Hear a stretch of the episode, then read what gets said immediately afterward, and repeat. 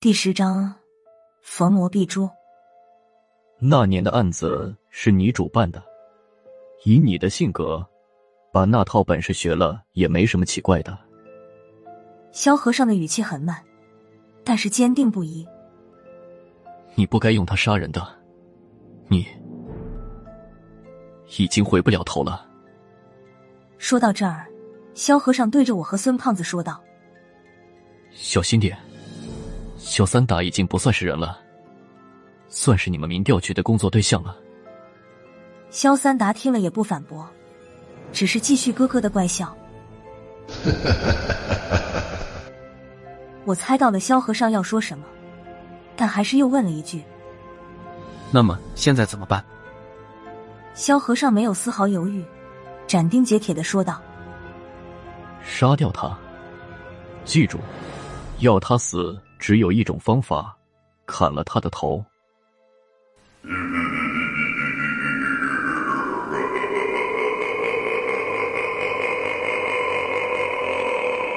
萧三达又是一阵怪笑，他也不说话，只是看着我们三个怪笑。我向孙胖子使了个眼色，一左一右，萧和尚站在后面，我们成品字形挡在萧三达的面前。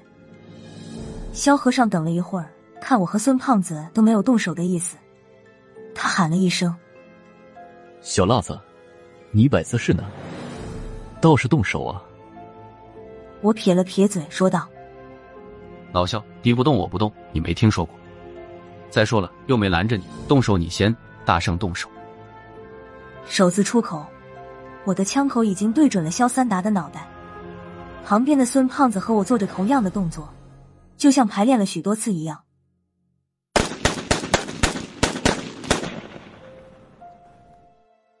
两只手枪同时扣动了扳机，这么近的距离，别说是我了，就连孙胖子的枪法也应该是百发百中。就在我们开枪的同时，肖三达的身体突然扭曲了一下。等我们俩的枪声停止，他的身子才又恢复正常。见肖三达人好端端的站在原地，我有点拿不准了，我和孙胖子这十几枪到底有没有打中？自从参军开了第一枪到现在，我还从来没有这么质疑过自己。没用，子弹对他没用。你们枪弹的原型是他搞出来的，他知道怎么躲避。萧和尚这才反应过来，在后面叫嚷着：“你不早说！”我气急了，扔了手枪，抽出甩棍，向着萧三达的头顶踢了过去。偷袭转眼之间变成了斗殴。孙胖子也收了手枪，抽出甩棍，冲了过来。他还没忘向萧和尚喊了一句：“老道，子弹打完了你才喊，你到底哪边的？”萧和尚也从后背抽出来一根黑色的棒子，看材质，和我孙胖子手上的甩棍也差不了多少。他犹豫了一下，还是没敢过来，只是在后面喊道：“他的脑袋是弱点，照头上打。”那也得打得着，我心里已经着了火。肖三达的身上就像有一层和甩棍相排斥的磁场一样，甩棍每次眼看就要打上肖三达时，都会莫名其妙的弹开。再看孙胖子，和我一样，他的攻击也是徒劳而返。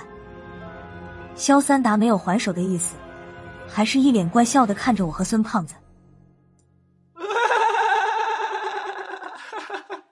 就像在看两只表演杂技的猴子，我心中一发狠，右手的甩棍虚晃了一下，左手握成拳头，结结实实的打在肖三达的鼻子上，两道嫣红的鼻血马上就流了下来。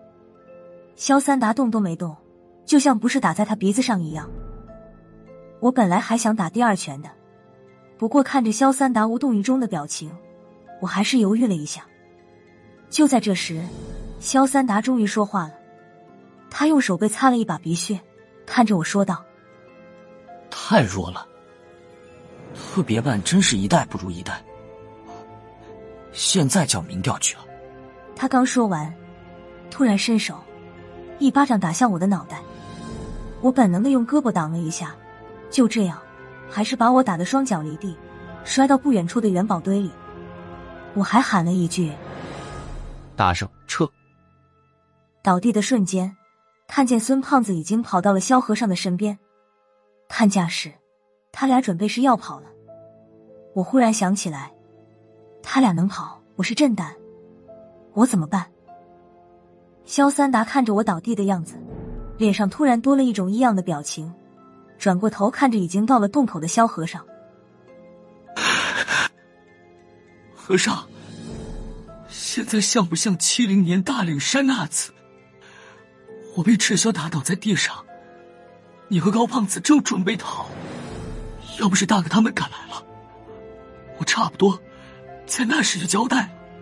他顿了一下，继续说道：“现在和那时几乎一模一样，你还是你，还有一个胖子，一个不知天高地厚的小子躺在地上。”只不过，我变成了赤霄，多可笑！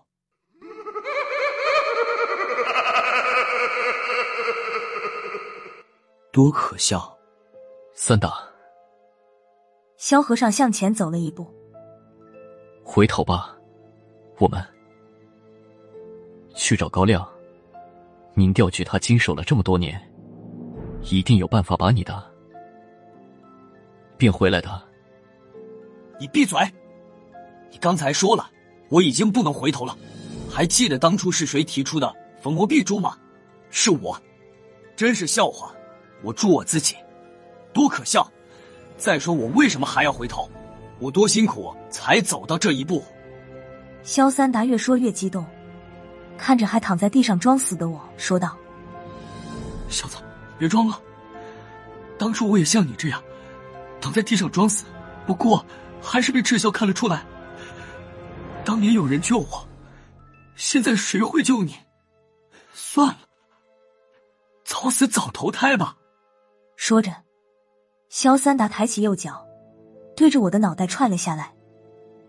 在他下脚的瞬间，我猛地翻起了身，一把明晃晃的短剑握在手中，剑尖向着萧三达落下的脚掌捅了过去，无声无息。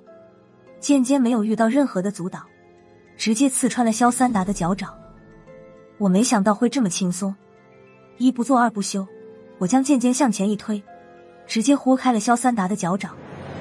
事情发生在电光石火之间，一秒多钟过后，暗红色的鲜血才爆发性的喷了出来。萧三达整个人都呆住了，似乎已经忘了疼痛。他没想到我的手里有这种神兵利刃。萧三达的脸色刷白，又过了几秒钟，他整个人晃了一晃，终于支持不住，跌倒在地上。瞬间，形势逆转，我站了起来。萧三达倒在地上，握住脚掌，不停的颤抖着。不过他的骨气蛮硬，伤的这样，也咬着牙，一声不吭。我看着地上的萧三达，还有点心有余悸。转过身子，朝孙胖子喊道：“孙胖子，你用不用每次都这样？要跑也给个暗示，每次都让我垫背，你是不是觉得跑过我就行？”我还没骂完，就见孙胖子和萧和尚的脸色都变了。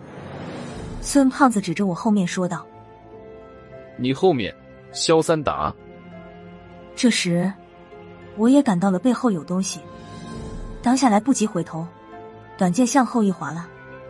借着这个当口，我才匆忙回头看了一眼，就见刚才还在地上颤抖着的萧三达已经站了起来。说站不太准确，他的两脚已经离地，悬浮在我背后的半空中。肖三达的右脚掌还在滴着血，不过他脸上却完全看不出有痛苦的表情。他死气沉沉的看着我，干得不错，小子，还有什么话要说吗？和尚。他向萧和尚喊了一句：“这个小子不错，他的心愿，你替他了了吧？”他的心愿，他自己了。一个人冷冷的说道。接着有两个人一前一后进了洞里，这两人一白一红，都不是外人。红衣服的是刚才跑出去追赶萧三达的杨潇，他本来是一身的灰色运动装，现在从上到下，浑身都溅满了鲜血。一身的血腥味，现在看就像是穿着一身红色的衣服。白衣的那位就是刚才说话的人，他从头上白到脚下，那种旁若无人的气场，我都不敢直视。民调局六室主任吴仁迪，吴仁迪没理会孙胖子和萧和尚，他只看了一眼萧三达，目光很快就被我手上的短剑吸引了。没想到便宜你了。我感觉吴主任是在说笑话，不过我怎么觉得有点冷？他不会想要回去吧？杨潇进来时就有点气喘吁吁。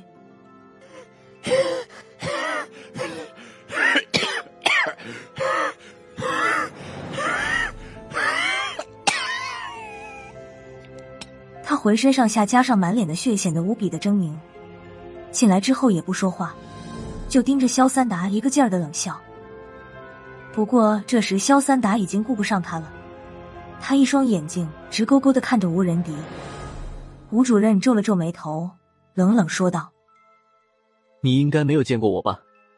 事到如今，萧三达知道再想逃出已经无望，索性也豁出去了。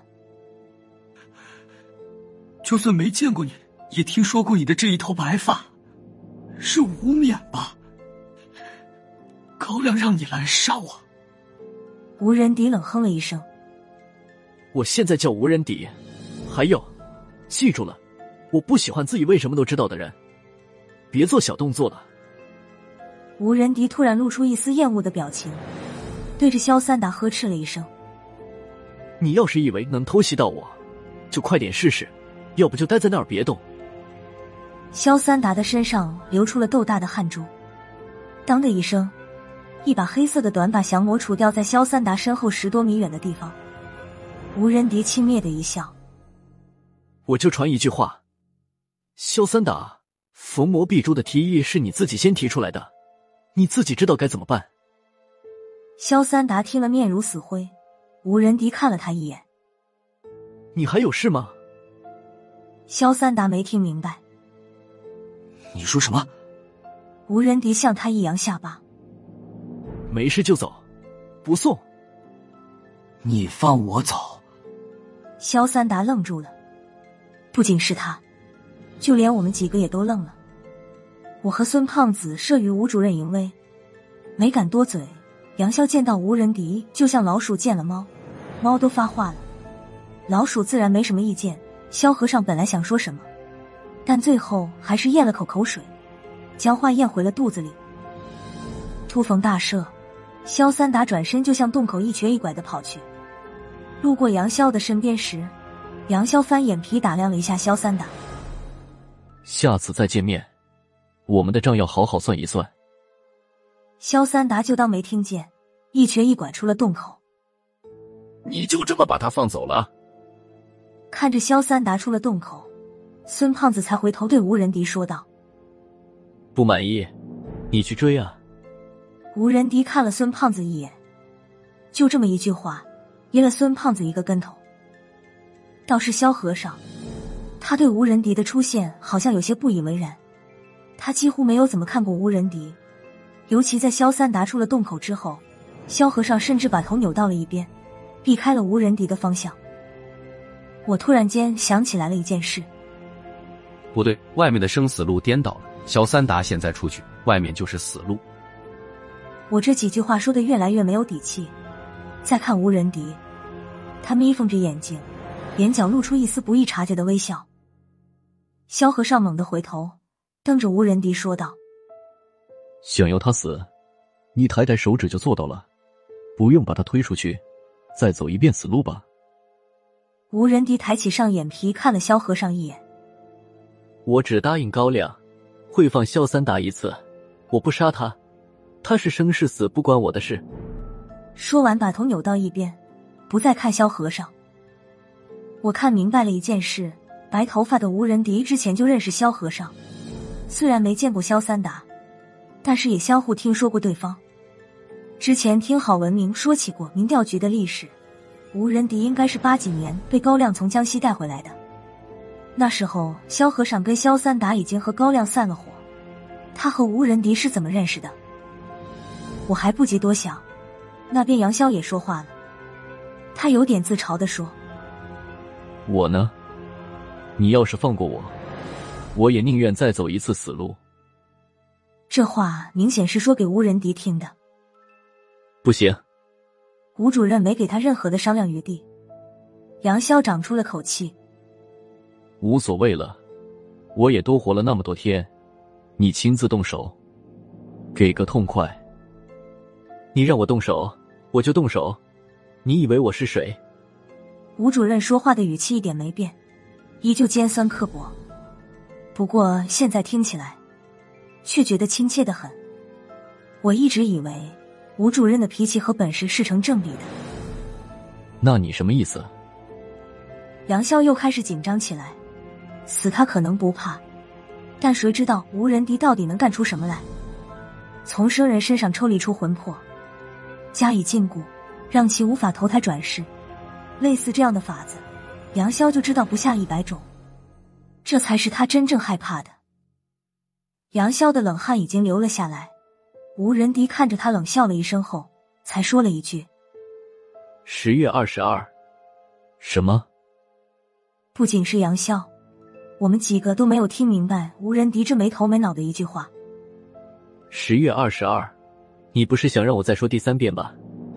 吴仁迪翻着白眼说道。杨潇终于好像明白过来，他的脸色从白转红，嘴里不停的嘀咕道：“十月二十二，十月二十二。”看着他有点癫狂的状态，孙胖子心里有些不忍。老杨，想开点，没什么大不了的，再过二十年又是一条。我越听越不对，连忙捂住了他的嘴巴。你胡说八道什么？十月二十二。是杨潇老婆投胎转世的日子，吴主任。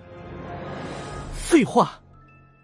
吴仁迪还是没给什么好脸色，他转头看着还在发愣的杨潇说道：“你老婆的魂魄虽然可以投胎，但是先天不足，能不能活到成年还是两说。没过九十九天，就要给他重铸一次魂魄，一直到他十六岁成年。先说明，我可没有那么多的时间来伺候他。”杨潇惊喜的已经傻了，他在麒麟市做的那么多事，大半都是为了救他老婆。现在，就算让他和他老婆换命，我都相信杨潇会毫不犹豫的答应。听见吴主任说了他老婆的魂魄还有弱点，杨潇又有点不知所措了。